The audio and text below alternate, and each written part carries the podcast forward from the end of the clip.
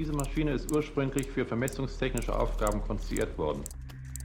Es hat sich jedoch dann ergeben, dass sie auch auf den verschiedensten anderen Gebieten von Technik und Wissenschaft mit Erfolg eingesetzt werden kann.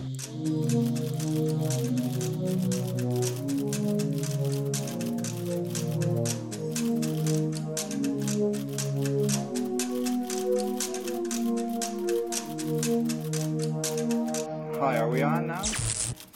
Terry, Cyril. Timeless.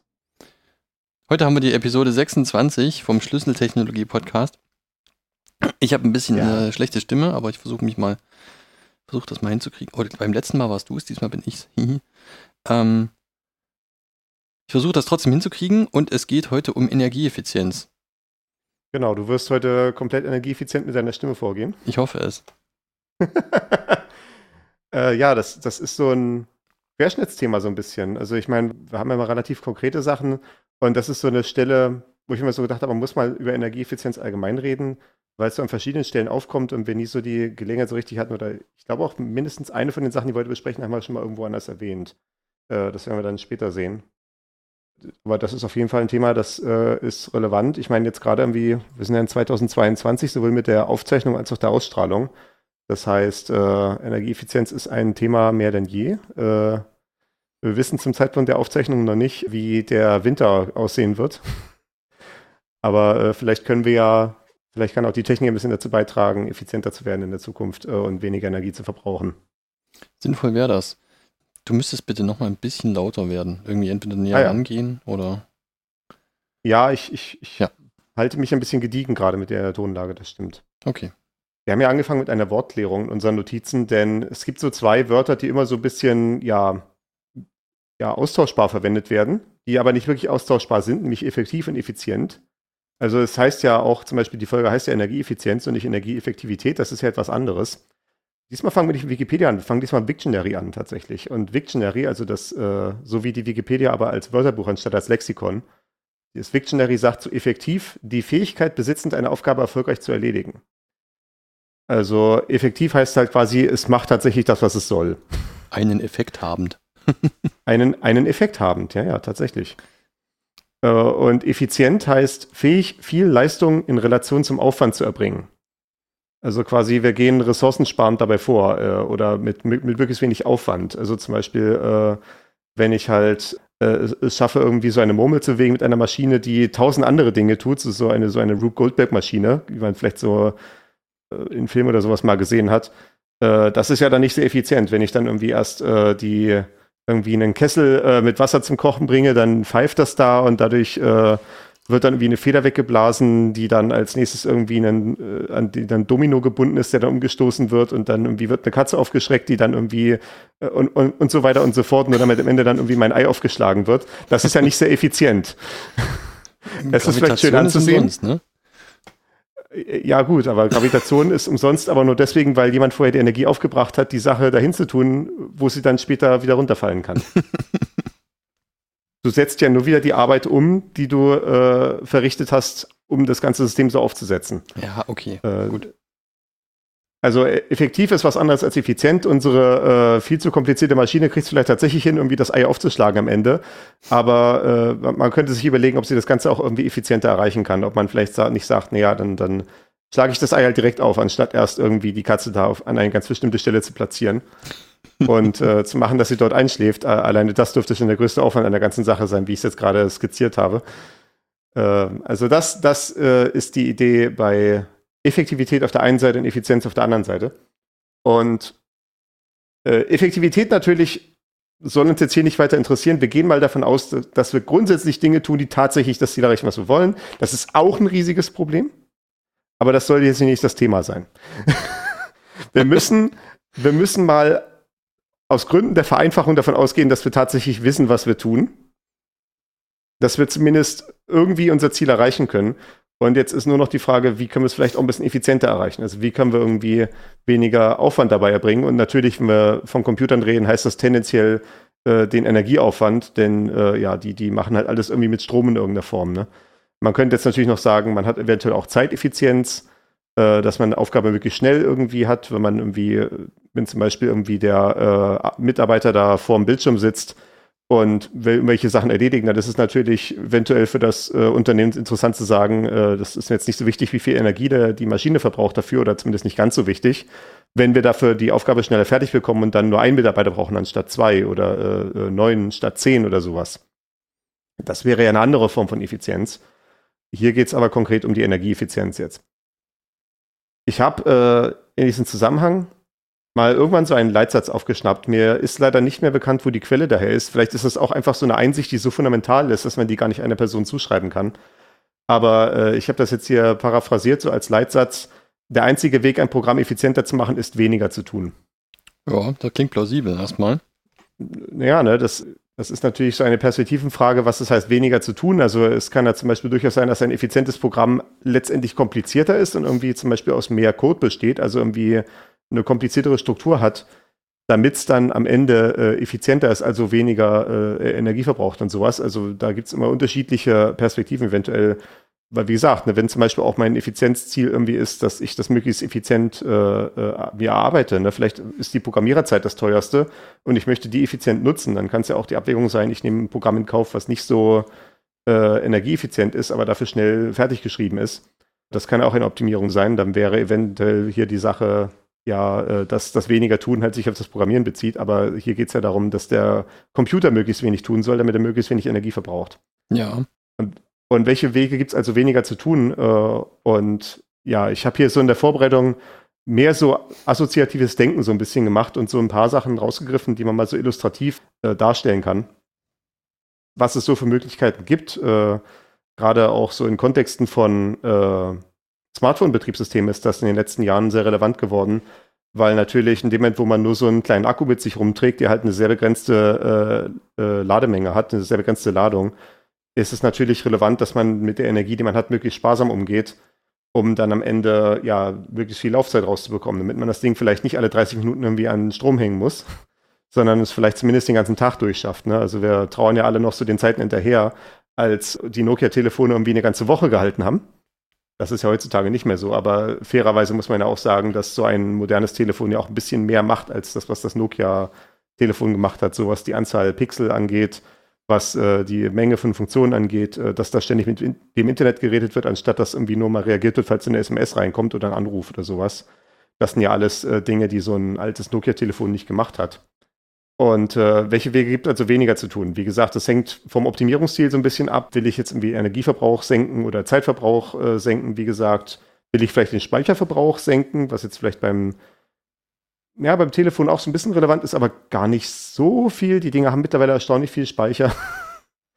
aber irgendwie, wenn ich zum Beispiel große Berechnungen habe, dann will ich vielleicht auch überlegen, ob ich mein Programm effizient gestalten kann, darin, dass es äh, den Speicher, den es hat, äh, möglichst effizient nutzt. Und dann äh, könnte man auch zum Beispiel sagen, irgendwie anstatt irgendwie ein Ergebnis zwischenzuspeichern, berechne ich es jedes Mal wieder neu, weil das kostet zwar Zeit, aber dafür muss ich weniger Sachen zwischenspeichern und das ist dann halt äh, der Speicherverbrauch, der optimiert ist. Oder ich könnte vielleicht auch sagen, anstatt halt irgendwie Speicherverbrauch, Zeitverbrauch, Energieverbrauch, könnte ich auch optimieren darauf, dass ich möglichst wenig mit irgendwelchen äh, externen Systemen rede, die Geld kosten. Das ist ja teilweise sowas, wenn man zum Beispiel ein Produkt baut, was auf äh, Schnittstellen anderer Firmen zugreift, die man so als Dienstleistung einkaufen kann dass die eventuell auch mit Kosten verbunden sind. Also wenn man irgendwie sagt, äh, ich möchte irgendwie so eine Buchungsanfrage machen bei irgendeinem so Hotelbuchungssystem und dann stellt sich vielleicht raus, irgendwie so mit meinem Großkundenzugang kostet das halt irgendwie pro Anfrage einen halben Cent oder sowas. Ne? Dann ist natürlich dann mein Optimierungsziel im Zweifelsfall irgendwie zu versuchen, meine Berechnungen vom günstigsten Hotelpreis vielleicht mit den geringsten Abfragen, äh, mit der geringsten Menge von Abfragen zu machen, weil das dann halt ansonsten ins Geld gehen könnte. Ja. Das, äh, also da ist das Optimierungsziel natürlich immer so eine relevante Frage. Und du hattest ja da die Analogie gebracht zum Navi im Auto. Ja, genau. Also soll die Route schnell sein oder soll sie kurz sein oder ja. irgendwas dazwischen? Ja.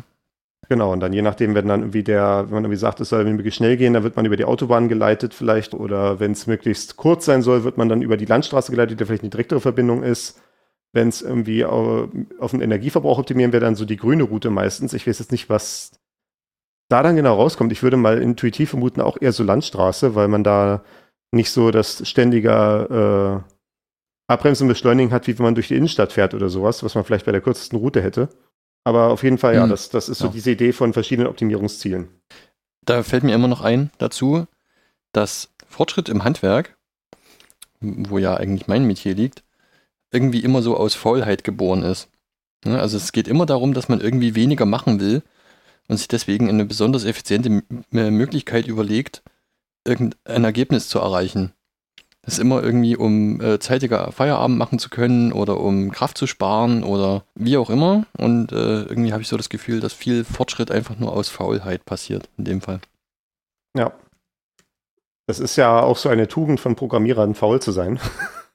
Weil die Aufgabe des Programmierers besteht ja gerade darin, den Computer für sich arbeiten zu lassen. Und das da, das braucht ja so ein bisschen diesen Antrieb halt auch, äh, ja, Aufgaben an den Computer abzugeben. Wenn man halt jetzt den ganzen Tag nur irgendwie da sitzen würde und würde irgendwie äh, welche Dinge von Hand eintippen wollen, dann äh, ja, ist das im Zweifelsfall nicht sehr effizient. Also ich sehe das dann auch im Zweifelsfall, wenn ich irgendwie eine bestimmte äh, Datenerhebung machen möchte auf einem Server, dann mache ich die vielleicht von Hand und wenn ich dann wie sehe, okay, jetzt muss ich irgendwie auf 20 Servern gucken oder auf 200 oder sowas, dann fange ich natürlich an, dann dafür schon ein Programm zu schreiben, was das dann für mich macht. Und dann drücke ich da auf Enter. Und selbst wenn das dann irgendwie drei Sekunden pro Kiste dauert, äh, das wären dann bei 200 mal drei Sekunden, wären das schon zehn Minuten. Äh, dann kann ich es halt einfach ein bisschen laufen lassen. Und irgendwann komme ich dann zurück und hole mir die Ergebnisse. Oder ich sehe dann, wie das es nach dem fünften gestorben ist. Das kann natürlich auch sein. Aber äh, so ist es halt durchaus eine Tugend, faul zu sein. Und ich glaube, das, das ist ja sowieso so ein großes Zukunftsthema eigentlich. Ne? Die ganze Zeit wurde uns immer diese Automatisierung dargestellt, als irgendwie, oh Gott, wir verlieren alle unsere Arbeitsplätze. Und jetzt haben wir ja die Perspektive, dass in den nächsten zehn Jahren wie viele Millionen äh, Arbeitskräfte netto verloren gehen werden, wenn die geburtenstarken Jahrgänge in Rente gehen. Also eigentlich müssen wir mal mit dieser Automatisierung mal loslegen, damit wir mit der, damit wir dann nicht in eine Arbeiterlosigkeit reinkommen. Aber gut, das ist jetzt hier eine andere Sache. Das ist dann das nächste Optimierungsziel. Ne? Also wie gesagt, vielleicht nicht der Energieverbrauch als Optimierungsziel, sondern wie der Zeitverbrauch von meinen Mitarbeitern oder halt äh, der, der Personenverbrauch sozusagen, ne? der, der Mannstundenverbrauch oder Personenstundenverbrauch. Äh, das ist eine Diskussion, die äh, gehört vielleicht nicht in diesen Rahmen hier. Wenn wir jetzt also optimieren wollen, wie gesagt, äh, der einzige Weg, ein Programm effizienter zu machen, ist weniger zu tun. So eine klassische Idee ist Caching. Das haben wir auch schon in der Speicherhierarchie-Folge beschrieben, Folge 7 dass es ja so eine ganze Ebene von äh, Caches und Zwischenspeichern und so gibt, damit man nicht äh, für jeden einzelnen Wert, den man im Arbeitsspeicher ändern möchte, jedes Mal wieder in den Arbeitsspeicher reinreichen muss. Und da war es ja dann auch so, wenn man im Arbeitsspeicher was schreiben will, kann man immer nur so eine Zeile schreiben, die, ich glaube, vier Kilobyte. Ich bin mir nicht mehr ganz sicher. Ich habe die Zahlen gar nicht mehr vor Augen. Es ist jetzt tatsächlich schon ein Jahr her, dass wir das aufgenommen haben. Aber ich glaube, könnte vier Kilobyte ja, sein tatsächlich. Ja, das stimmt. Das äh, und, äh, scheint mir so, als würde ich mich daran erinnern, ja. Und wenn ich jetzt halt irgendwo ein Byte schreiben will, müsste ich halt jedes Mal die 4 Kilobyte lesen, das eine Byte austauschen, was ich halt ändern möchte, und dann wieder die 4 Kilobyte zurückschreiben. Das ist natürlich wahnwitzig. Das, da müssen wir faul sein. Und deswegen haben wir dann halt so ein, deswegen haben wir dann halt so einen Zwischenspeicher, äh, in den wir reinschreiben und dann irgendwann, wenn sich herausstellt, dass wir jetzt mit dieser Zeile tatsächlich fertig sind oder wir müssen jetzt eine andere Zeile uns reinholen als nächstes, wird dann die ganze Zeile mit einmal in den Arbeitsspeicher geschrieben. Und so setze ich das auf jeder Ebene diese Speicherhierarchie fort. Äh, der Abruf aus dem Arbeitsspeicher wiederum ist effizienter, sowohl was Zeitverbrauch als auch Energieverbrauch angeht, als wenn ich das jetzt von der Festplatte hole, weil dann die Festplatte irgendwie erst zur richtigen Stelle drehen muss oder äh, äh, auch die SSD muss erstmal wieder angesprochen werden, wenn es nicht mehr eine rotierende Festplatte ist. Oder schlimmstenfalls muss ich ja noch irgendwie Daten aus dem Netzwerk holen. Also ich muss vielleicht irgendwie, wenn, wenn ich zum Beispiel über so eine Webseite browse und da habe ich irgendwie jedes Mal dasselbe Style-Sheet, dasselbe CSS, dann möchte ich ja das irgendwie wiederverwenden. Deswegen wird es auf der Platte zwischengespeichert, damit ich es nicht bei jedem Klick auf die nächste Webseite wieder neu abrufen muss. Und das sind ja alles irgendwie Formen von Zwischenspeichern, also von Ergebnisse wiederverwenden, die man einmal sich irgendwie geholt hat oder die man sich einmal errechnet hat. Und damit kann man halt Speicherverbrauch äh, ausgeben, um auf der anderen Seite Zeitverbrauch und Energieverbrauch zu reduzieren. Okay, also man würde halt quasi einfach Energie zum Beispiel dadurch einsparen, dass man Zeit einspart, weil man dann einfach die Maschine weniger lange laufen lassen muss und Zeit ist so ein positiver Nebeneffekt. Oder umgekehrt. Eins von beiden oder beides. Ja. Kommt, wie gesagt, kommt halt davon auf, was man optimieren will. Ne? Also es, ja. es, kann halt sowohl Zeit als auch Energie sparen. Okay, ja.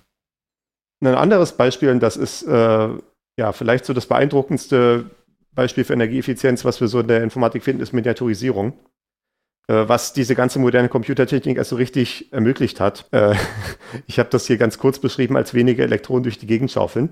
Du hast es beschrieben als viele Zahlen für wenig Wärme. Das fand ich auch sehr schön. Äh, das ist ja so ein Trend, den kennt man generell, also diese Miniaturisierung, dass die Computerchips immer kleiner werden und gleichzeitig irgendwie immer leistungsfähiger. Und wie machen die das?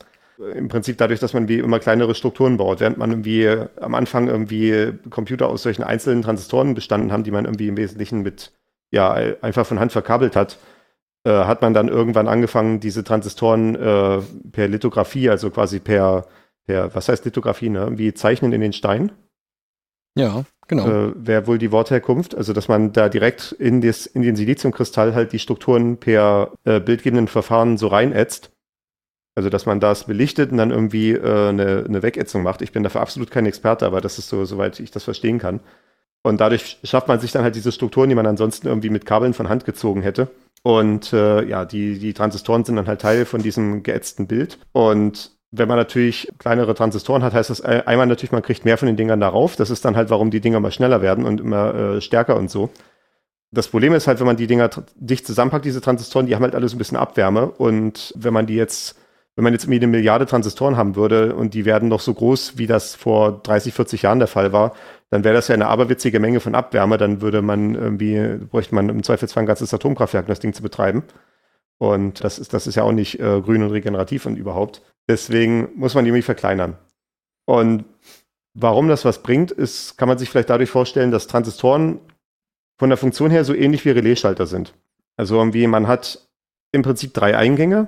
Ich sage jetzt mal den linken, den rechten und den mittleren Eingang, wo man halt Kabel ranstecken kann. Äh, also wenn man quasi Transistoren so auf greifbarer Bauteilebene irgendwie hat, so wie auch die allerersten Transistoren am Anfang waren, dann sind das halt wirklich drei solche kleinen Kontaktbeinchen, die da rauskommen, die man dann da auf die Platte auflöten kann auf so, auf so eine Leiterplatte. Mhm. Und grundsätzlich ist quasi das wie ein Relais in dem Sinne von, dass halt, wenn, das, wenn der Schalter quasi umgelegt ist, kann Strom von links nach rechts durchfließen. Oder beziehungsweise kann ein Spannungsabfall da durchgehen. Und das geht halt nur, wenn man in den mittleren äh, Eingang Elektronen reingepumpt hat. Also quasi die, äh, da hat man halt das Halbleitermaterial drin und das ist jetzt auch wiederum eine ganz vage Erklärung, aber äh, man kann sich vielleicht so vorstellen als einfaches mentales Modell, das ist ja der Halbleiter, wie der Name ja schon sagt, er ist nicht ein kompletter Leiter wie so ein Metall, wo einfach die Elektronen alle durchsausen und sofort jeglicher Kontakt dazu führt, dass da halt Strom fließen kann. Es ist aber auch nicht wie so ein Isolator, wo einfach gar nichts durchgeht oder zumindest so gut wie nichts, sondern es ist halt so gerade auf der Kante, dass es halt, je nachdem, wie es sich halt gerade lokal verhält in dem Halbleiter, wie halt gerade lokal die Elektronen verteilt sind, kann es halt leitend sein oder nicht. Und der Transistor ist, dann halt so aufgebaut, dass ich halt diese Verbindung habe zwischen links und rechts, die gerade so nicht leitet. Also gerade so kommt nichts durch, aber wenn ich dann in die Mitte äh, so ein paar Elektronen daneben stelle, dann ändern sich die elektrischen Felder gerade so, dass dann von links nach rechts der Strom fließen kann. Mhm, ja. Das ist so die grundsätzliche Idee. Das ist jetzt natürlich äh, ja eine, eine komplette Semester Elektronik in, in drei Minuten Erklärung kondensiert. Äh, das soll aber als mentales Bild genügen. Zwischenfrage, ich muss in, das, in, in die Mitte auch permanent Strom reinpumpen, damit das so bleibt. Ne? Also das ist nicht selbsterhaltend. Da muss eine Spannung anliegen, aber wenn die Spannung erstmal angelegt ist und die Elektronen sich da gesammelt haben, dann bleibt das erstmal so. Okay, ja. Zumindest äh, in den Transistor, Transistorprozessen, wie wir sie heutzutage haben. Also ich bin mir nicht sicher, ob das bei allen Transistoren der Fall ist. Äh, wie gesagt, dafür stecke ich zu wenig in dem Elektrotechnik-Thema drin. Aber auf jeden Fall seit CMOS größenordnungsmäßig 90er Jahre, wenn ich mich nicht richtig erinnere. Also auf jeden Fall seitdem ist es so, dass äh, quasi man nur beim Umschalten einmal die Elektronen rauszieht oder reinpumpt und dann hat man halt den, äh, die Leitung hergestellt oder halt unterbrochen. Mhm. Und äh, wie gesagt, diese neueren Arten von elektronischen Schaltkreisen von Transistoren, die funktionieren auch über Spannung, nicht über Strom. Also wie gesagt, es muss nicht permanenter Strom fließen, sondern es reicht halt, dass, der Span dass die Spannung halt durchkommt. Okay. Durch den Schalter. Also quasi in dem Moment, wo der Schalter halt irgendwie blockiert, würde halt da die 5 Volt auf 0 abfallen, äh, über den Transistor hinweg und wenn äh, der halt durchgängig ist, dann halt nicht. Okay, ja. Das ist ja schon mal ein Grund, warum die Dinger heutzutage weniger Strom verbrauchen. Halt, dass ja nicht ständig irgendwie dabei sind, Elektronen durch die Gegend zu pumpen, sondern es ist quasi nur, wenn man so einen Transistor auch umschaltet, dass dann, dann halt irgendwie äh, äh tatsächlich ja, äh, elektrische Arbeit zu leisten ist und damit verbunden ja dann auch Abwärme entsteht. Also das ist schon mal ein Beitrag dazu, dass es weniger Abwärme gibt und natürlich der signifikantere Anteil ist, dass die Dinger immer kleiner werden. Und wenn die Dinger kleiner werden, dann muss man halt auch weniger Elektronen schaufeln und auch das ist dann halt weniger Stromverbrauch und damit auch weniger Abwärme. Also wenn man irgendwie vor 20 Jahren vielleicht irgendwie in so einen Transistor 10.000 Elektronen reinschaufeln musste, damit der irgendwie von 0 auf 1 umschaltet, von Blockieren auf Durchlassen, ist es halt heute vielleicht nur noch 10 Elektronen. Ja, das ist signifikant, okay. Und es ist nicht mal unbedingt so aus der Luft gegriffen, äh, wenn ich jetzt sage 10 Elektronen. Also ich kann jetzt nicht sagen, ich, ich habe die auch nicht persönlich nachgezählt, äh, wie viel da gerade drin sind in den äh, Transistoren, die wir hier verwenden. Aber von den Größenordnungen her kann ich es mir zumindest sehr gut vorstellen. Da habe ich hier mal so eine kleine Analogie vorbereitet. Ich habe mal hier so ein paar Strukturgrößen über die Jahre rausgegriffen. Äh, angefangen hier 1971 mit dem Intel 4004, also diesem ersten, ersten Prozessor, mit dem Intel so groß rausgekommen ist. Äh, wie gesagt, 1971, der war 10 Mikrometer in der Strukturgröße, also so ja die äh, kleinste Struktur, die man damals so in Transistoren vorgefunden hat. Also quasi ja wie, wie, so, ein, wie so ein feiner Draht oder sowas, der da wie einge, äh, eingeätzt wird in den äh, Siliziumstein. Mhm. Äh, das waren 10 Mikrometer. 1993 mit dem Intel Pentium, mit dem allerersten war man dann bei 800 Nanometer.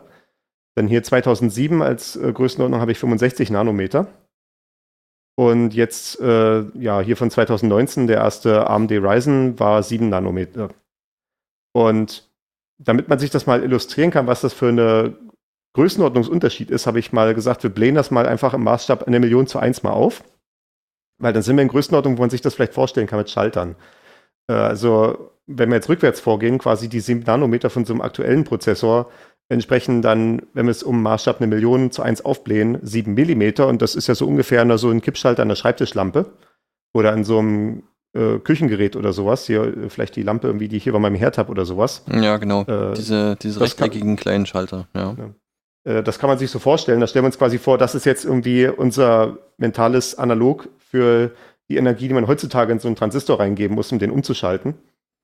Dann äh, gehen wir zurück zu den 65 Nanometern hier. Äh, das Analog wäre dann 65 Millimeter. Das ist schon hier wie so ein Lichtschalter, den ich hier im, äh, bei mir für die Deckenlampe habe. Ja. Und es ist ja schon ein ja, deutlich größeres Ding. Da muss man schon im Zweifelsfall ein bisschen mehr Energie aufwenden, um das Ding irgendwie zu betätigen. Gut, dieser Lichtschalter, der ist jetzt nicht zum Hin- und Herschalten, der ist halt so zum Drücken. Das ist natürlich noch eine andere Sache, aber äh, das soll uns jetzt irgendwie hier nicht stören. Wenn wir 19, nach 1993 zurückspulen, dann sind wir in unserer Analogie bei 80 Zentimetern. Da ist mir als äh, Vergleich eingefallen so ein Weichenhebel in einem äh, alten Stellwerk von der Eisenbahn. Ja. Also äh, ich weiß ja nicht, äh, eventuell die jüngere, das jüngere Publikum wird das gar nicht mehr kennen. Aber quasi bevor es elektronische Stellwerke gab, hat halt diese Stellwerkstechnik so funktioniert, dass es halt für jede Weiche in dem Bahnhof einen Hebel gibt. Und äh, der, der muss dann halt entsprechend gestellt werden und dann gibt es dann halt bestimmte Fahrtwege, die man dann äh, damit bauen kann. Und in dem Moment, wo man alle Hebel für alle Weichen in die richtige Stellung für den Fahrweg gemacht hat, kann man dann den Fahrwegshebel betätigen, der dann die Signale auf grün springen lässt oder auf äh, wie auch immer da das äh, das entsprechende Signalbild aussieht mhm. für diese äh, Klappsignale, die es damals noch gab. Und äh, das waren halt wirklich so, naja, die, die hat man so mit zwei Händen bewegt, ne? Wie das kann auch durchaus sein, dass das dann noch so ein, so ein Mechanismus war, wo man auch noch irgendwie so einen Abzug betätigen muss, ne? Um genau, das Ding mal ja. bewegen zu können. Äh, und das ist ja schon mal ein größerer Oschi. Äh, den, den bewegt man nicht mal so schnell wie irgendwie den Kippschalter hier für die Deckenlampe. Und äh, wenn wir dann noch bis 1971 zurücknehmen, achso, wir warten hier noch als Analogie, du, äh, du hattest hier den, einen Scherenstromabnehmer als Analogie gegeben, ne? Ja, genau, das sind die Teile oben auf der Straßenbahn, die äh, zwischen ja. Straßenbahn und Oberleitung hängen und diesen Strom da abnehmen. Ja, ja genau, Scherenstromabnehmer. Äh, Weiß ja jeder, was das ist, ne? Das ist so wie, ja, genau. ähm, was hatte ich? Äh, eine Gurtbandschnalle. Ja, genau. Vollkommen logisch. Ganz, ganz genau, ja. Ähm, Wobei ich glaube, die Dinger sind ein bisschen größer als 80 Zentimeter. Also da könnte ich mir auch schon vorstellen, dass sie über einen Meter gehen. Aber äh, für die Größenordnung soll es auf ja, jeden Fall passen, ja. Genau. Dann ist das halt im Zweifelsfall nicht 1993, sondern 1990. Der Kernstromabnehmer. Und wenn wir hier ganz zurückgehen bis zum allerersten Intel-CPU, bis zu diesem 4004er, äh, dann sind wir bei einer, in unserem Maßstabmodell bei einer Größe von 10 Meter. Und äh, wir haben jetzt überlegt, wo es einen Schalter gibt, der 10 Meter groß ist. Äh, uns ist jetzt noch nichts eingefallen, außer vielleicht irgendwie irgendwas im Cartoon oder so. Ja, genau. Äh, also wenn jemand äh, vielleicht als Kunstprojekt irgendwie einen Schalter bauen möchte, der so vier Etagen hoch ist, äh, dann schickt uns gerne ein Foto, wenn ihr fertig seid. Tun wir das hier noch in die Shownotes rein. ja, das ist so die Illustration. Ne? Irgendwie, wir sind jetzt in über welche Zeitraum als ihr guckt, etwa 50 Jahre, sind wir halt von dem vier Etagen großen Schalter übergegangen zu dem Schalter, der an der Schreibtischlampe dran ist. Und äh, das ist natürlich ein wesentlicher Grund dafür, dass wir diese immer schnelleren CPUs haben können, ohne dass der Energieverbrauch komplett durch die Decke geht. Äh, der natürlich so ein Intel 4004 oder sowas, der hatte auf einer Größenordnung ein paar tausend Transistoren, wenn überhaupt. Und so ein moderner CPU, der hat halt Milliarden von Transistoren. Mhm, ja. Das ist auch so die Sache, wenn man jetzt Milliarden von Transistoren denkt, man kann sich das erstmal so gar nicht so richtig vorstellen, weil man erstmal so die Vorstellung hat, dass es halt alles, was für, zum Berechnen verwendet wird. Aber die meisten von diesen Transistoren sind halt einfach Speicher. Also da hast du dann halt irgendwie so äh, ein paar, ja, eine Handvoll Transistoren wie jeweils zusammengruppiert und die sind dann so ein Bit. Und dann hast du die dann halt gruppiert zu Bytes, dann hast du die gruppiert zu solchen Cache-Lines und so weiter. Und das ist dann natürlich dadurch irgendwie auch machbar, die Dinger tatsächlich zu designen, weil dann designst du natürlich nur so einmal quasi die 32-Byte-Reihe oder sowas und äh, da machst du halt Copy-Paste so ein paar Millionen Mal. Ja. Um dann irgendwie auf diese Cache-Größen zu kommen, die man so in heutigen CPUs vorfindet. Das ist ja auch schon im mehrere Megabyte-Bereich heutzutage, was nur im CPU selber drin ist. Und das ist auch ein wesentlicher Grund, warum die Dinger so schnell sind, weil sie eben nicht ständig mit dem Arbeitsspeicher reden müssen. Ja, okay. Übrigens äh, warten ja schon die, wir haben ja total die politischen Zusammenhänge heute. Äh, ich hatte ja hier diese Stufe 2007 65 Nanometer so als äh, äh, ohne konkrete Produktbezeichnung drin, nur so als historische Einordnung von der Größenordnung etwa. Äh, dass ich diese, diesen Punkt 65 Nanometer gewählt habe, ist gerade relevant unter Anblick der weltpolitischen Lage, weil so 65 oder 90 Nanometer, ich weiß jetzt nicht genau welches von beiden, ist die Größenordnung, die Russland gerade selber fertigen kann der Stand von vor 18 Jahren, 17 Jahren. Mhm. 15. 2007 bis 2022 sind 15 Jahre. Ja, okay, ja, okay, ja, 90, hm, ja, ja. Also gut, natürlich, wenn man wenn man so nimmt, äh, es ist dann halt der technische Stand vielleicht von 2005 oder so, weil natürlich, wenn man so eine Fabrik aufbaut, die einen 65 Nanometer Prozessor herstellen kann, äh, bis die dann halt fertig ist und tatsächlich irgendwie Produkte liefert, ist es auch 2007, das äh, mag sein. Ja, also das, das so als Illustration, also diese aktuellen Spitzen-CPUs, die dann so in diesen 7 Nanometer oder 5 Nanometer Prozessen gefertigt werden, die kommen ja im Prinzip eigentlich nur von TSMC, also von einer äh, bestimmten Chipschmiede aus Taiwan. Äh, und das ist auch so im Wesentlichen so der Grund, äh, um in der Geopolitik sofort zu bleiben, warum Taiwan noch unabhängig ist. Also man kann wahrscheinlich davon ausgehen, dass die, dass China das schon mal viel früher versucht hätte, irgendwie den, ihre Unabhängigkeit streitig zu machen, wenn sie halt nicht diese Chipproduktion hätten, von der auch China abhängig ist. Und Taiwan weiß das ja auch. Und die sagen halt äh, an, wenn ihr irgendwie hier eine Invasion macht, dann werden wir als erstes unsere Chipfabriken wegbomben, damit äh, halt nicht unsere Geschäftsgeheimnisse und unsere äh, quasi Kronjuwelen in eure Hände fallen. Hm, okay. Äh, witzigerweise irgendwie die Maschinen, die man dafür braucht, um solche Fabriken zu bauen, die kommen äh, äh, von drei Firmen auf der Welt und zwei davon sitzen in der EU. Eine, glaube ich, in Amsterdam und eine irgendwo in Deutschland. Also das ist auch äh, so, ja, da, da, sieht man mal wieder die ganzen Globalisierungsketten. Das ist auch der Grund, warum Russland damit ein ziemliches Problem hat, im Zweifelsfall äh, da an äh, äh neuere äh, Standards zu kommen als diese 65 oder 90 Nanometer. Und das beschränkt die natürlich im Zweifelsfall daran, was sie selber produzieren können, weil, naja, dann, dann bist du halt beschränkt auf den technischen Stand, den wir halt mit Servern so in 2007 hatten oder mit, mit Prozessoren und CPUs und was nicht alles und halt auch äh, im Zweifelsfall der Militärtechnik. Äh, so hängt das alles so ein bisschen mit zusammen. Aber äh, das ist ja hier nicht das Thema. Es geht eigentlich um Energieeffizienz. Ja, genau. Abgesehen von Miniaturisierung gab es dann noch äh, eine weitere Innovation, die wir hier erwähnen können im Zusammenhang Energieeffizienz. Konkret bei den ARM-Prozessoren. Mittlerweile so langsam findet das jetzt auch seinen Weg in x86 rein, also in die Prozessoren, die man in Notebooks und in äh, Desktops findet. Und zwar äh, heterogene CPU-Architekturen. Äh, was heißt das? Also äh, heterogen heißt ja einfach aus verschiedenen Teilen zusammengesetzt. Ne? Das Gegenwort ist dann homogen, also aus gleichartigen Teilen. Und normalerweise kennt man das ja so, es ist ja so seit Mitte der 2000er Jahre der Stand, solche Mehrkern-CPUs zu haben. Also dass man mehrere separat voneinander arbeitende CPU-Kerne hat, die separate Programme ausführen können, parallel zueinander. Teilen sich halt nur den Arbeitsspeicher und teilen sich eventuell so die erste Ebene vom CPU-Cache und dann haben sie so alle ihren eigenen kleinen Arbeitsbereich im Cache, wo sie ihre eigenen Berechnungen machen können. Und grundsätzlich bisher, äh, wie gesagt, bisher bei fast allen x86-Prozessoren und am Anfang auch bei den ARM-Prozessoren, die man in Telefonen und Smartphones findet, äh, ja, Telefone und Smartphones, sehr gut, Tablets und Smartphones, war es halt auch so, dass äh, alle diese Kerne mal gleich waren, also eine homogene Architektur. Eine heterogene Architektur heißt halt grundsätzlich, dass man Kerne hat, die irgendwie andersartig sind. Das hat man ja so ein bisschen, auch auf dem Desktop, eben in der Abgrenzung zwischen CPU und GPU. Das hatten wir besprochen in der 3D-Grafikfolge, in Folge 10. Dass ja die GPU sehr viel anders strukturiert ist als eine CPU, damit sie auf diese konkreten Aufgaben von Grafikverarbeitung äh, so angepasst ist. Also, dass man halt äh, diese Sache hat, dass ein einziges Programm mit sehr vielen Daten gleichzeitig ausgeführt wird. Also irgendwie, anstatt immer zu sagen, ich rechne jetzt irgendwie, ich multipliziere jetzt zwei Zahlen, habe ich halt immer 2000er Gruppen von Zahlen, die ich multipliziere. Weil es halt derartige Aufgaben sehr viel zu tun gibt bei Grafikverarbeitung. Also ich habe irgendwie Millionen von Pixel gleichzeitig zu bearbeiten. Ich habe Millionen von irgendwelchen Dreiecken oder Vierecken zu bearbeiten mhm. und all solche Sachen. Und äh, das äh, bietet sich halt für diese Struktur an. Also in dem Sinne hat man auch bei Desktop-PCs schon sehr lange so eine heterogene Architektur gehabt, eben durch diese Trennung zwischen CPU und GPU. Und die Idee bei einer heterogenen Architektur in der CPU selber ist jetzt nicht, dass man kom komplett andere äh, Strukturen hat, wie Programme ausgeführt werden, sondern man hat nur einen Unterschied in dem Fall zwischen kleinen Kern und großen Kern. Denn meistens ist ja so ein Telefon, das liegt ja meistens nur so rum, liegt so vor sich hin, muss so ein paar einfache Dinge ausführen, ne? irgendwie so Verbindung zum Netzwerk halten, mal nach E-Mails gucken, ja. äh, mal gucken, ob es ein Systemupdate gibt, ne? irgendwie äh, was nicht alles. Das sind ja alles relativ einfache Aufgaben, die nicht so wahnwitzige CPU-Leistung erfordern. Ja.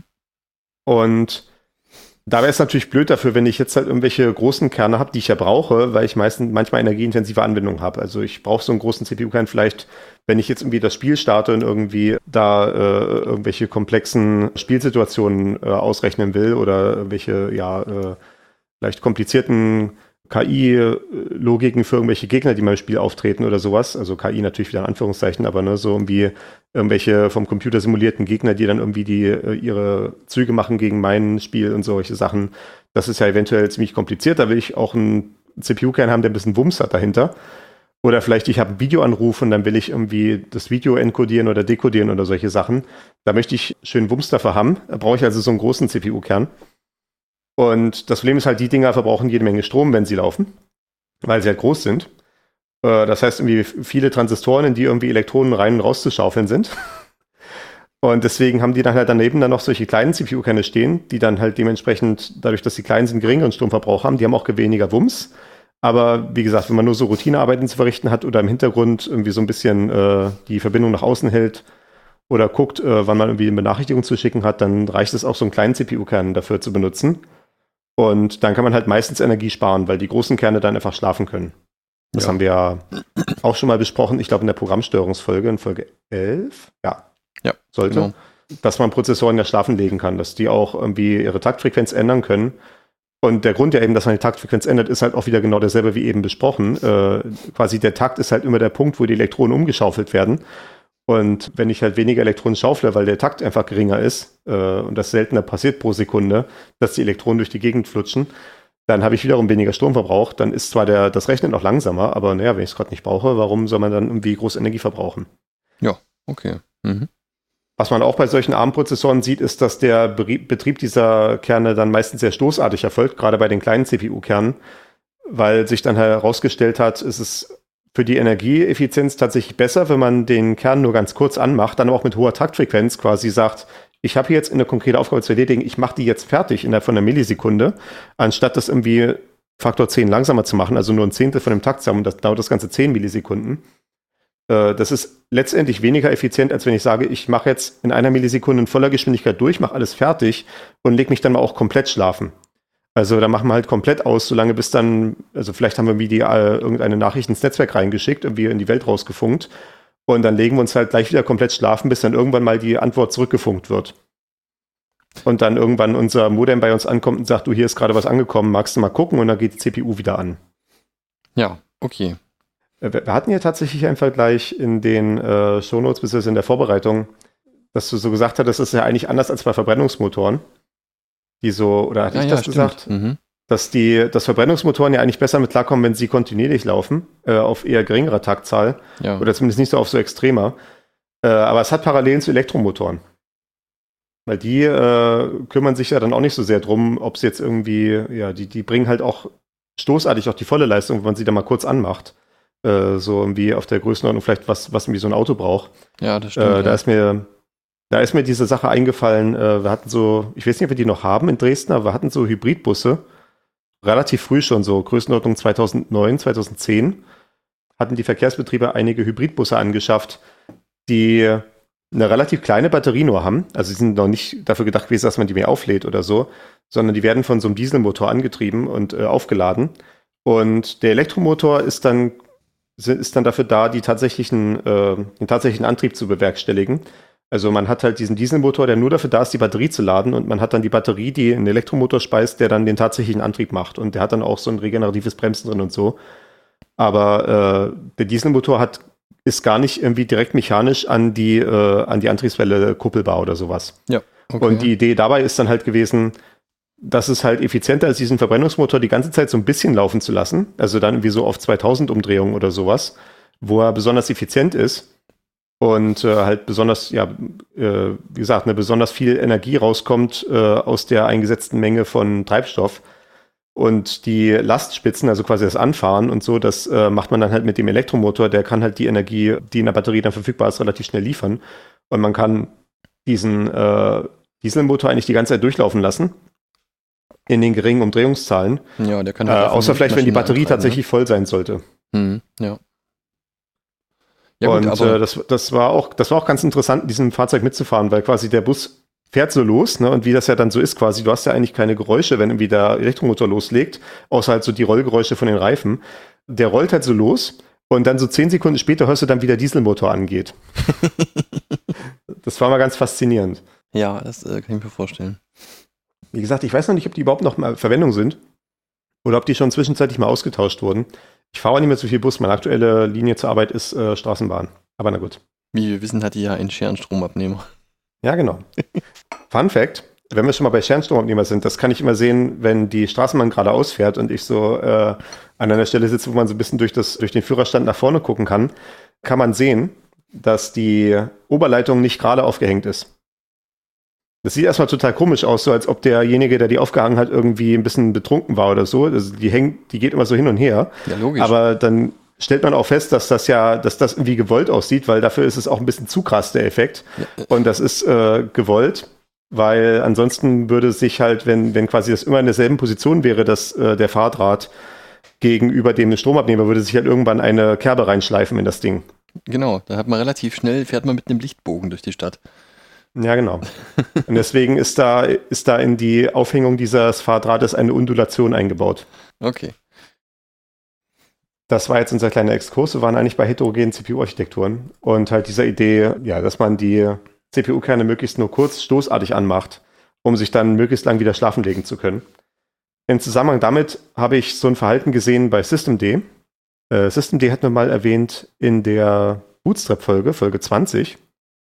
Also der Systemmanager unter Linux, der sich so darum kümmert, dass diese ganzen Systemdienste laufen, die das System so braucht, um ja äh, ein vollständiges System zu sein, in dem Sinne, was man so erwartet. Also halt irgendwie mit dem Bluetooth-Dienst und dem Druckerdienst und den Zeitsynchronisationsdienst und was nicht alles. Mhm. Und in Systemd gibt es auch so Timer, was unter klassischen Unix durch den, äh, durch den Dienst namens Cron gemacht wird. Also halt ja so ein Dienst für, äh, wie würde man es im Deutschen nennen, Schedule Tasks. Ja, so, so zeitlich eingeplante Aufgaben, also Genau. zeitlich eingeplante Prozesse, die halt zu bestimmten Zeiten starten müssen. Ja, also wiederkehrende Also zum Beispiel- Prozesse vor allem, ne? Ja, ne, genau, ne? Ähm, also wo man dann zum Beispiel sagen kann, wie jede Stunde soll ein Backup gemacht werden oder einmal am Tag sollen Updates installiert werden oder so ein Kram oder Genau. soll nach Updates geguckt werden oder solche Sachen. Äh, das kann man mit Cron machen, beziehungsweise dann halt in Systemd gibt es halt auch solche Timer-Objekte, die das machen können. Und äh, in Systemd gibt es dann so ein Verhalten, ich, habe es jetzt hier umschrieben, weil das dann wieder kein, es hat, es hat kein einzelnes Wort und schon gar kein deutsches Wort, aber ich habe es überschrieben als Aufwachverschmelzung. Äh, In der, in der Man-Page, also in der, in der Dokumentation, wurde es beschrieben als Coalescing Wake-Ups und äh, ich habe das dann mal direkt übersetzt in äh, Aufwachverschmelzung. Ich, ich hoffe, dass dieser Begriff nicht irgendwie äh, in den Sprachgebrauch eingeht, weil der gefällt mir auch nicht. Und die Idee ist ja quasi, ich habe vielleicht so einen Timer, der irgendwie alle 60 Sekunden losgeht. Und ich habe vielleicht einen anderen Timer, der alle 80 Sekunden losgeht. Das ist jetzt ein ja, etwas krasses Beispiel. Die sind normalerweise nicht allzu schnell, aber vielleicht habe ich ja 60 und 80 Sekunden. Und dann kann es ja durchaus mal sein, dass die Dinger irgendwann mal relativ gleichzeitig äh, auftreten könnten. Vielleicht nur so mit zwei Sekunden Abstand. Ja. Und dann ist es ja energieeffizienter, wenn ich die Dinger gleichzeitig laufen lasse. Auch gerade wenn ich irgendwie so ein CPU habe hier mit mehreren Kernen oder sowas, können die ja vielleicht auch parallel laufen, wenn die dann wie gleichzeitig losgehen. Und dann sagt Systemd, äh, Systemd nimmt sich das dann selber raus zu sagen, die, diese äh, Einplanung, die gemacht wird, wie oft die Dinger laufen, die ist nur mit einer bestimmten begrenzten, äh, mit einer bestimmten Genauigkeit. Und innerhalb dieser Genauigkeit äh, behalte ich mir vor, die Dinger gegeneinander zu verschieben, sodass die zeitgleich auftreten können, dass möglichst viele Aktivitäten gleichzeitig ausgeführt werden und dann die CPU-Kerne auch möglichst selten aufwachen müssen dafür. Okay, ja. Das hat auch so ein bisschen eine andere Motivation, äh, wenn man schon mal sagt, man hat so ein Timing-System, wo der Zeitpunkt nicht komplett äh, präzise definiert ist, kann man auch eine andere Sache damit erreichen, nämlich dass man so ein bisschen Rauschen reinbringt in die Sache. Da steht, wenn man da zum Beispiel steht, irgendwie soll eine Aufgabe ausgeführt werden um 15 Uhr, dass man dann sagt, okay, irgendwo zwischen 15 Uhr und 15 Uhr 1. Also schon mal in so einem Trefferrahmen von 60 Sekunden. Warum ist das hilfreich? Wenn man in so einem Rechenzentrum ist, wo vielleicht äh, 1000 Server stehen und die sind alle programmiert, um 15 Uhr eine bestimmte Sache zu tun, zum Beispiel eine zentrale Stelle irgendwie nach Updates zu fragen, dann weiß man, kann man die Uhr danach stellen, um 15 Uhr in eine Sekunde bricht das Ding zusammen, weil 1000 Anfragen gleichzeitig reinkommen, während es vorher den ganzen Tag nichts war. Okay, ja. Und äh, wenn man das dann einmal erlebt hat, dann weiß man dann in solchen Situationen, dann muss man irgendwie das so ein bisschen halt verrauschen. Also man, äh, der klassische Trick ist dann halt irgendwie, dass man, wenn dann der entsprechende Prozess gestartet wird, dass man erstmal für eine zufällige Anzahl von Sekunden schläft und dann erst mit der tatsächlichen Aufgabe beginnt. Und das ist dann ein System, die halt dann quasi so ein bisschen eingebaut, dadurch, äh, dass es halt diese Randomisierung gibt. Ah ja, okay. Wann es mhm. dann genau läuft. Aber das ist gut, das ist wieder eine andere Sache. Das ist ja dann eher so eine Skalierungsfrage als eine Effizienzfrage. Naja, ja, im Prinzip schon, aber ich meine, ja, das sind eben die Dinge, die man damit machen kann. Ja. Eine andere Sache, die man vielleicht koordinieren möchte, ist äh, nicht nur solche Laufzeiten, also quasi CPU-Aufwachvorgänge, sondern auch Netzwerkverkehr. Denn wenn ich so ein Telefon habe und das ist, damit laufe ich mich draußen rum, dann muss es ja ins Netzwerk eingebucht sein. Darum kümmert sich das Modem. Das ist auch so gestaltet, dass es möglichst energieeffizient ist.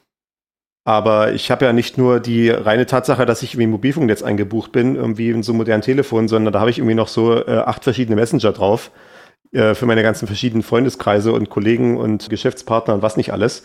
Und die wollen ja auch alle mit, der, mit dem Mutterschiff Rücksprache halten, wann eine neue Nachricht zugestellt wird. Und die triviale Idee an der Stelle wäre natürlich irgendwie, jedes von diesen Programmen läuft irgendwie im Hintergrund und hat so eine Netzwerkverbindung offen, wo es dann halt lauscht, wann irgendwie eine Meldung vom Mutterschiff kommt, äh, dass es irgendwo eine neue Nachricht gibt. Das ist natürlich horrend ineffizient, weil dann ist man halt ständig dabei, irgendwie solche Pakete rauszuschicken, damit die Verbindungen einfach aufrechterhalten werden. Also solche Keep-Alive-Pakete. Ich weiß nicht, hat mir das beschrieben? Im Netzwerk Schichtenmodell in Folge 5? Eventuell hat man es beschrieben. Oh, da bin aber ich wenn man so sicher, eine, ob wir über Keep-Alives gesprochen haben. Grundsätzlich die Idee halt für die meisten Netzwerkverbindungen, also alle, die auf TCP basieren, um genau zu sein, hat man halt laufende Verbindungen, also quasi man hat halt einen bestimmten Port auf dem, auf dem einen Gerät verbunden mit einem bestimmten Port auf dem anderen Gerät. Und das ist dann quasi Teil einer einzigen Kommunikation. Quasi eine, zum Beispiel eine HTTP-Anfrage oder sowas. Man reserviert halt einen Port auf der eigenen Seite und einen Port auf der Gegenseite und sagt dann halt, wenn ich jetzt hier eine Anfrage an den Port auf der Gegenseite schicke, ist halt damit auch klar, wo die Antwort hin zurückkommen muss. Mhm. Und wenn ich jetzt halt, äh, das Problem ist halt, dass diese Ports eine begrenzte Ressource sind, davon gibt es halt nur 65.000 pro Gerät. Und äh, es gibt dann noch weitere Beschränkungen auf dem Weg, äh, dass halt auch sich gemerkt werden muss, welche Verbindungen gerade offen sind von den Geräten auf dem Weg. Äh, deswegen tendieren die ganzen Geräte auf dem Weg dazu, solche Verbindungen wegzuschmeißen, wenn lange nichts mehr durchgekommen ist. Es kann auch zum Beispiel sein, dass mein Telefon jetzt einfach ausgeht, der Akku ist einfach leer oder ich nehme ihn gerade irgendwie raus oder sowas, wenn ich noch ein Gerät habe, wo das geht. Und dann kommt halt einfach kein, keine Kommunikation mehr auf dieser Verbindung. Da muss ja irgendwann mal müssen die äh, Router auf dem Weg entscheiden, okay, da, da kommt nichts mehr, wir machen jetzt Schluss hier und äh, hören auf, sich diese Verbindung, Verbindung zu merken. Und damit das nicht passiert, muss man bei so einer TCP-Verbindung ständig Keep-Alives schicken. Also wenn man nicht tatsächlich Daten überträgt, muss man einfach mal ab und zu so ein quasi leeres Paket hinschicken, also halt ja wie so einen leeren Briefumschlag, einfach damit die Post weiter weiß, dass wir noch miteinander äh, unsere Briefkorrespondenz haben. Mhm. So schickt man quasi ein leeres Paket, was nur ein Umschlag ist. Bist und, du noch da? Äh, ja, bin noch da. Ja, genau. ich lebe noch. Ich lebe okay. noch. Ich lebe noch. Okay.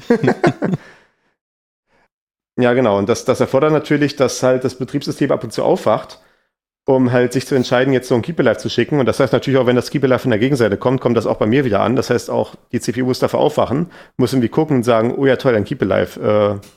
Äh, schön. I guess. Also natürlich das Ding, das Betriebssystem führt ja auch selber darüber Buch. Es kann auch sein, dass die Gegenstelle halt irgendwie wegstirbt und wir das auch mitbekommen wollen eventuell. Damit wir dann zum Beispiel sagen können, entweder irgendwie, ups, kein Internet mehr oder vielleicht irgendwie, ups, der Messenger-Server ist gerade irgendwie tot oder so. Ne? Das sind ja alles Situationen, die man mitbekommen will. Dafür müsste das Betriebssystem ständig aufwachen. Wenn wir jetzt also irgendwie von unserer acht Messenger acht solche separaten Verbindungen aufhaben, dann kommen ständig nur diese Keepy Lives rein und wecken uns die ganze Zeit auf und dann saugt das uns den Akku leer. Und das wäre schadhaft. Und deswegen gab es dann auch auf relativ schnell auf äh, diesen Smartphone-Betriebssystemen die Idee von Push-Gateways, dass es stattdessen eine einzige zentrale Netzwerkverbindung gehalten wird zu einem zentralen Server, der zum Betriebssystemanbieter gehört. Also anstatt dass äh, ich jetzt zum Beispiel äh, Telegram auf habe und mein Telefon hat eine Leitung zu Telegram und mein, Leitung, mein Telefon hat eine Leitung zu Signal, mein Telegram Telefon hat eine Leitung zu WhatsApp vielleicht sogar. Äh, stattdessen habe ich eine Leitung auf meinem Telefon offen zu einem Server von Google oder Apple. Und wenn ich jetzt eine neue Nachricht bekomme und mein Telefon soll aufgeweckt werden, damit es eine Benachrichtigung anzeigen kann, schickt das der Messenger-Betreiber, also schickt das Telegram oder Signal oder wer auch immer, stattdessen an diesen Server von Google oder von Apple.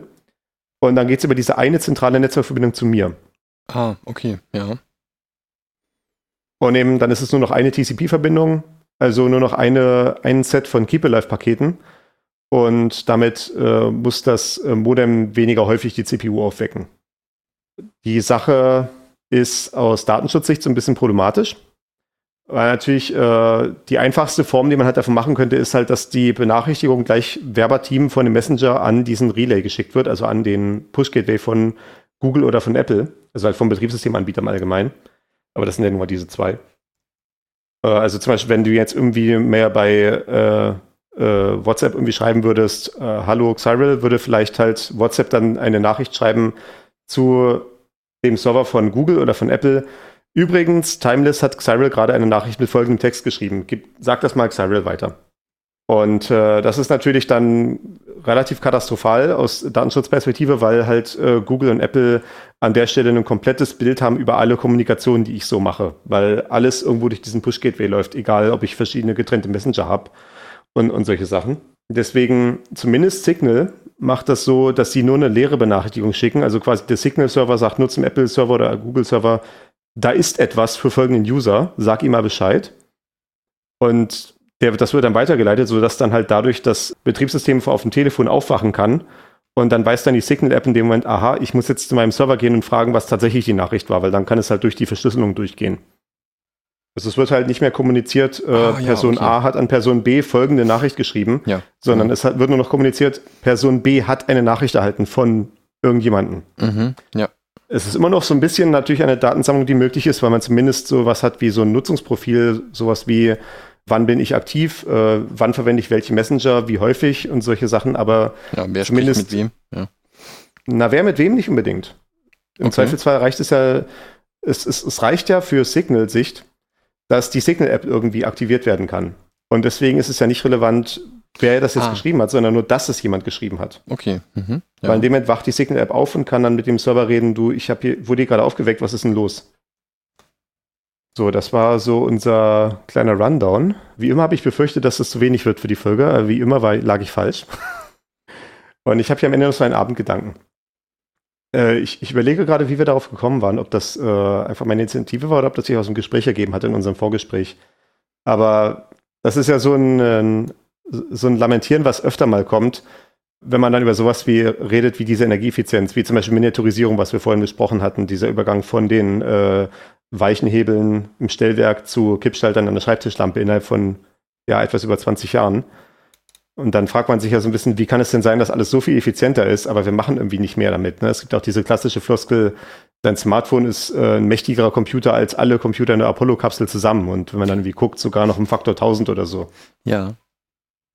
Und äh, der Punkt ist natürlich, und das hatte ich vorhin auch schon in irgendeinem Zusammenhang anklingen lassen, dass wir heute natürlich auch mehr machen mit den Geräten. Stimmt, ich hatte das Beispiel mit dem Nokia-Telefon. Dass die halt eine Woche gehalten haben mit einer Ladung mit so viel schlechteren Batterien, die es damals gab. Ne? Die Batterietechnik hat, hat, sich ja auch wahnwitzig weiterentwickelt. Ja. Diese alten Nokia-Telefone, das war ja noch vor äh, Lithium-Ionen-Akkus, das waren ja noch diese Nickel-Metall-Hybrid-Akkus. Äh, also was ja. halt so in den 90ern Stand der Technik war. Und äh, heute haben halt diese Lithium-Ionen- oder Lithium-Polymer-Akkus, die sich ja doch durch eine deutlich höhere Energiedichte auszeichnen. Und äh, irgendwie halten die Telefone trotzdem nur noch einen halben Tag. Oder vielleicht gerade so einen Tag. Wie kann das eigentlich sein? Ne? Und äh, der Grund ist halt, dass wir auch mehr von den Geräten erwarten. Also früher so ein Nokia-Telefon konnte halt telefonieren, konnte halt SMS verschicken und äh, das war's. und SMS sind irgendwie 140 Bytes äh, oder 160 Bytes Maximum. Das ist ja, woher Twitter seine originale Längenbegrenzung gehabt hat, weil Twitter ja ursprünglich mal über SMS gesteuert wurde. Ja, genau. Und dann auch die äh, quasi die Tweets, die an einen geschickt wurden, wenn man oder wenn man jemandem gefolgt ist und der hatte äh, einen Tweet geschickt, das wurde einem per SMS geschickt. Äh, und da SMS 160 Zeichen hatten und man halt am Anfang noch irgendwie den Namen von dem Nutzer irgendwie schreiben musste, der gerade was geschickt hatte, waren dann halt die Begrenzung 120, äh, 140 Zeichen. Mittlerweile jetzt 280. Und äh, äh, natürlich so 140 Bytes zu empfangen und in so einer monochromen Display in, äh, ja, in, in, mit dem menschlichen Auge sichtbaren Pixel darzustellen, ist natürlich ein, eine andere Problemgröße, als was heutige Smartphones irgendwie machen, wo dann irgendwie tolle Animationen auftreten, wenn äh, so eine Nachricht reinkommt. Und die Leute mal wollen das auch noch irgendwie aus unerfindlichen Gründen. Das ist alles so, ja, das ist vielleicht, weil es die richtigen Impulse in unserem äh, Echsengehirn losschickt, wenn sich die Dinge so bunt blinkend durch die Gegend bewegen. Okay. Also wir erwarten immer mehr von unseren Geräten, was der Grafikqualität zum Beispiel angeht, ne, was, äh, was ja auch Audioqualität angeht. Äh, äh, auch die Tatsache, dass ich einen Videoanruf heutzutage machen kann, was äh, mit, mit einer bombastischen Audioqualität, was vorher irgendwie so ein äh, reiner Audioanruf mit knarzigen Codec war und sowas. Äh, das ist ja natürlich ein Grund dafür, dass ja, wo, wo diese ganze Energieeffizienz wohin geht, darin halt kompliziertere Dinge zu machen mit demselben Energieverbrauch wie vorher das läuft auch so ein bisschen in der Wirtschaft unter diesem Namen Jevons Paradoxon. Also der, oder Jeven, Jevons. Das war so ein, einer der frühen Ökonomen, also einer der frühen Wirtschaftswissenschaftler, der hatte halt beobachtet, dass irgendwie in England es günstiger war, Kohle abzubauen und deswegen viel mehr Kohle verbraucht wurde, weil man halt durch den geringeren Preis von der Kohle plötzlich es mehr Möglichkeiten gab, das Zeug zu verwenden, äh, sodass dann letztendlich der Energieverbrauch, beziehungsweise in dem Fall der Kohleverbrauch ja sogar deutlich gestiegen ist. Okay. Ja. Und so ein bisschen können wir das ja auch beobachten. Ne? Wir geben wahrscheinlich mehr Energie denn je aus für irgendwelche Computerkram, weil die gestiegene Energieeffizienz halt Anwendungen möglich gemacht hat, die völlig undenkbar gewesen wären vor ein paar Jahren. Ne? Also wie das jeder, wie so einen kompletten Computer in der Hosentasche mit sich rumträgt, ist ja wahnwitzig, ne? Ja, okay, klar, auf jeden Fall. Das, da, also das, da hast du wirklich recht, ne? Man sieht das in, in vielen Bereichen, dass diese Vergünstigung einfach zu einer verbreiterten Verfügbarkeit führt, ne? Und dann damit eben auch zu einer größeren Verwendung. Ja. Ich habe hier so eine waghalsige Prognose reingeschrieben. Ich weiß gar nicht, ob ich dem noch so folgen würde. Das, das klang, glaube ich, letzte Woche, als wir es ausgearbeitet haben, besser in meinem Kopf als heute. Aber äh, jetzt steht es hier drin, also werde ich darüber reden. Ähm, eine Sache, die ich eigentlich viel gern, viel mehr sehen werden, wollen würde, gerne sind E-Ink-Displays. Also E-Ink wie elektronische Tinte. Das kennt man aus so E-Book-Readern. Also sowas wie ein Kindle oder ein Tolino oder ein äh, Fire oder wie die Dinge heißen, nee, Feier nicht, aber äh, die, diese Dinger grundsätzlich, wo man so Bücher lesen kann im Prinzip, die keine eigene Hintergrundbeleuchtung haben und so ein Bildschirm, was im Prinzip nur so weiße und schwarze Pixel hat, die sich auch relativ langsam ändern, aber dadurch, wie das dann konkret funktioniert, ist es auch so ein bisschen mit unseren Transistoren, was ich eben besprochen hatte, die schaufeln nur dann Elektronen durch die Gegend oder brauchen halt nur Energie, wenn sie tatsächlich sich ändern. Also wenn sie irgendwie von weiß auf schwarz umschalten oder von schwarz auf weiß, dann braucht es einmal Energie aber auch ansonsten nicht. Und das hat sie halt für diese E-Book-Reader prädestiniert, weil man da ja quasi mal ab und zu mal blättert, irgendwie so einmal pro Minute, vielleicht blättert man auf die nächste Seite, dann braucht das Ding mal kurz Strom, um das Bild zu ändern. Und für Text reicht das ja auch vollkommen, wenn man irgendwie schwarze und weiße Pixel hat. Äh, und, und durch die ja, fehlende Hintergrundbeleuchtung funktioniert das in allen Helligkeiten relativ gut. Also das äh, war so ja der perfekte Sturm im Prinzip, dass diese äh, E-Ink-Displays für diese E-Book-Reader verwendet werden. Und eigentlich würde ich das in viel mehr Sachen gerne sehen. Weil, ja, eben aus dem Energieeffizienzgedanken, vielleicht wenn halt Energieeffizienz jetzt in Zukunft noch wichtiger wird, ne, siehe, siehe gestiegene Preise für fossile Energieträger, dass äh, vielleicht das dann wieder ein neuer Trend wird, zu sagen, wir haben jetzt Geräte, die nicht ständig irgendwelche Animationen abspielen oder sowas, sondern sich wieder ein bisschen mehr auf das äh, reine geschriebene Wort konzentriert wird, so eine, auf so eine Anzeige halt, wo die, wo wirklich Informationen dargestellt werden und nicht irgendwie ständig alles blinkt und sich bewegt und äh, äh, Werbung so eingeblendet wird. Aber wahrscheinlich äh, genau aus dem Grund wird es nicht passieren. Und äh, ich, ich werde dem äh, hinterher. Ich glaube, das war letzte Woche davon motiviert, dass es gerade einen so einen Kickstarter gab äh, für oder so ein, so ein Crowdfunding-Projekt, wo jemand äh, ein etwas cooleres E-Ink-Display äh, in ein Notebook einbauen möchte. Ja, ich muss halt sagen, ich habe dazu mehrere Gedanken. Also ja, im Prinzip ich, hätte ich da nichts dagegen, gegen diese E-Ink-Displays, aber um das wirklich an einem produktiven Monitor einzusetzen, da müsste dann schon noch ein bisschen was sich mit der Technik dahinter tun. Äh, weil du, wie du sagst, ne, die sind eben relativ langsam. Die Bildwiederholungsfrequenz ist eben sehr gering. Und die haben auch noch so ein paar andere technische Probleme. Ähm, und außerdem bin ich nicht sicher, wie bald das denn geschehen wird, weil, also wir haben jetzt gerade von, keine Ahnung, Arbeits, ja gut, bei Arbeitsplätzen doch. Die Monitore an Arbeitsplätzen sind dann doch schon ein, ein nicht geringer Energiefaktor auch in Firmen, ne? Ja, ne? ja, das stimmt schon. Aber bei Mobilgeräten. Ich meine, gerade in Firmen, ja. gerade in Firmen, wo du äh, Notebooks verwendest für alles, ja.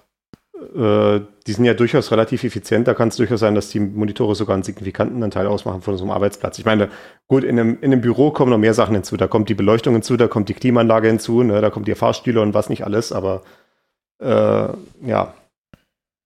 Ist, mhm. ist halt die Frage natürlich, inwiefern das relevant genug ist, dass halt auch die entsprechende umbauarbeitende Software gemacht wird, weil so ein E-Ink-Display erfordert halt doch, ein, da, da kann man nicht einfach so den heutigen Desktop raufklatschen und dann irgendwie sagen, vielleicht wir nehmen die Animation raus oder sowas. Das äh, erfordert dann vielleicht schon nochmal irgendwie das neu zu denken, dass man halt das Ganze, was in dem Bildschirm drin ist, nochmal von Grund auf neu denkt, äh, dass es eben auf diese Technologie ausgelegt ist, also möglichst wenig Dinge sich ändern oder äh, so, dass es dann auch wie ästhetisch gut aussieht im Zweifelsfall, wenn solche Änderungen passieren, die ja auch so bei solchen Displays ist es ja auch so, dass die dann so ein bisschen Verzögerung drin haben, bis irgendwie das Bild sich wirklich aufgebaut hat oder sowas.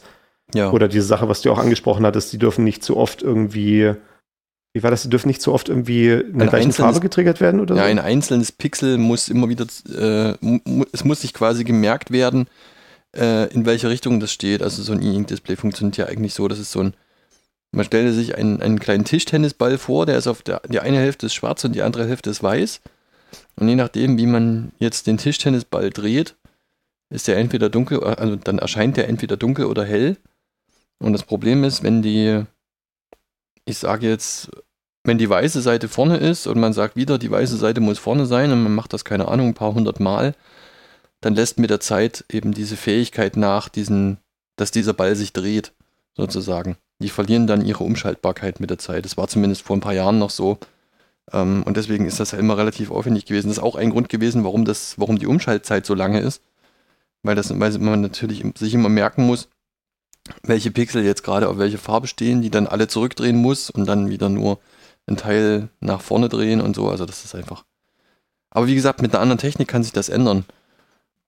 Ich versuche mir jetzt gerade vorzustellen, so live, wie eigentlich, wie man das irgendwie so in, in Prozessen integrieren könnte. Also ich hätte jetzt gerne so als extra Bildschirm so ein E-Ink-Display, wo ich dann wie so Dokumente lesen kann, ne? wie so eine Webseite lesen oder einen, äh, einen Paper oder sowas, ne? Ja, genau. Äh, ja, buchstäblich einen Paper, ne? Oder irgendwie meinen Code anzeigen. Also irgendwie auch Code bearbeiten sollte damit eigentlich noch relativ gut gehen.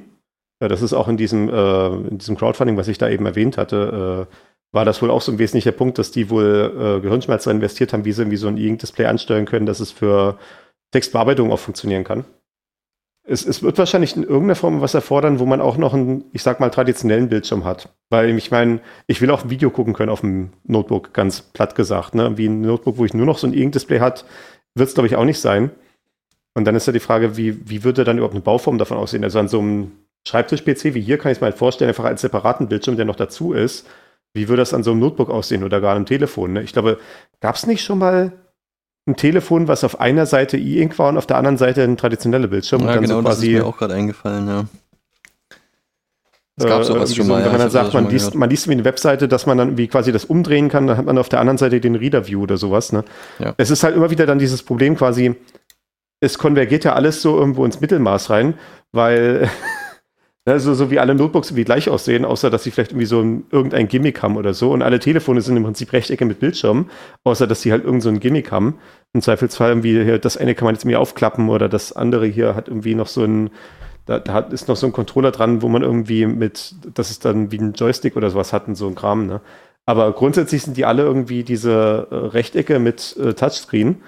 Äh, einfach dessen, weil halt alle Applikationen darauf ausgelegt sind und irgendwie, wenn man halt neue Hardware-Konzepte hat, äh, dann wird man niemals die Möglichkeit haben, irgendwie Millionen von Apps daran anzupassen, außer wenn es halt irgendwie das derart durchschlagende neue Konzept ist, dass sich halt die komplette Landschaft verändert, wie es halt mit dem originalen iPhone damals so war. Ne? Und das wird im Zweifelsfall David auch das Problem sein. Also mein Plädoyer für E-Ink-Displays ist klar, ich will mehr Geräte damit sehen. Ich möchte da in der Hinsicht noch mehr Auswahl haben. Mhm. Ich glaube, das war auch so ein bisschen dort bei der Sache und das ist jetzt auch wieder, ich bin mir nicht komplett sicher, aber ich glaube nicht, ich habe das gelesen, dass wohl die Firma, die die wesentlichen Patente auf E-Ink-Displays gehalten hat, dann die wirtschaftliche Entscheidung gemacht hat, halt komplett all-in zu gehen auf diesen E-Book-Reader-Use-Case und dann halt irgendwie halt diese, genau diese Größe von Displays halt gemacht hat, wie die halt in diesen Kindles drin sind und halt nichts anderes. Oh. Und mhm. das ist ja nun mal viel zu klein für ein Notebook oder sowas. Und ja, halt auch von der, mhm. vom Verhalten her völlig ungeeignet. Und haben halt einfach kein Interesse daran, noch jemals was anderes zu machen. Tja, die unsichtbare Hand des Marktes. genau, also äh, ihr, ihr IT-Entwickler draußen, get on it. Ich will in äh, fünf Jahren dann mein äh, fertiges Notebook haben, wo ich irgendwie den Displayteil rumdrehen kann und dann wird aus dem OLED-Bildschirm ein E-Ink-Bildschirm auf der anderen Seite. Ja, wir brauchen smarte technische Lösungen. Naja, gut, ich meine, das ist jetzt tatsächlich eine technische Anfrage, die kann man auch technisch lösen. Man kann nicht alle Sachen technisch lösen, gerade so soziale Probleme nicht, aber das ist ja nun durchaus, äh, guck mal, das würde sogar Energie sparen, das würde ein soziales Problem lösen. Gut. In diesem Sinne würde ich sagen, äh, wir sparen jetzt drei Wochen Energie. Damit könnt ihr rechnen. Okay, gut. Vielen Dank fürs Zuhören und bis zum nächsten Mal. Ciao, ciao.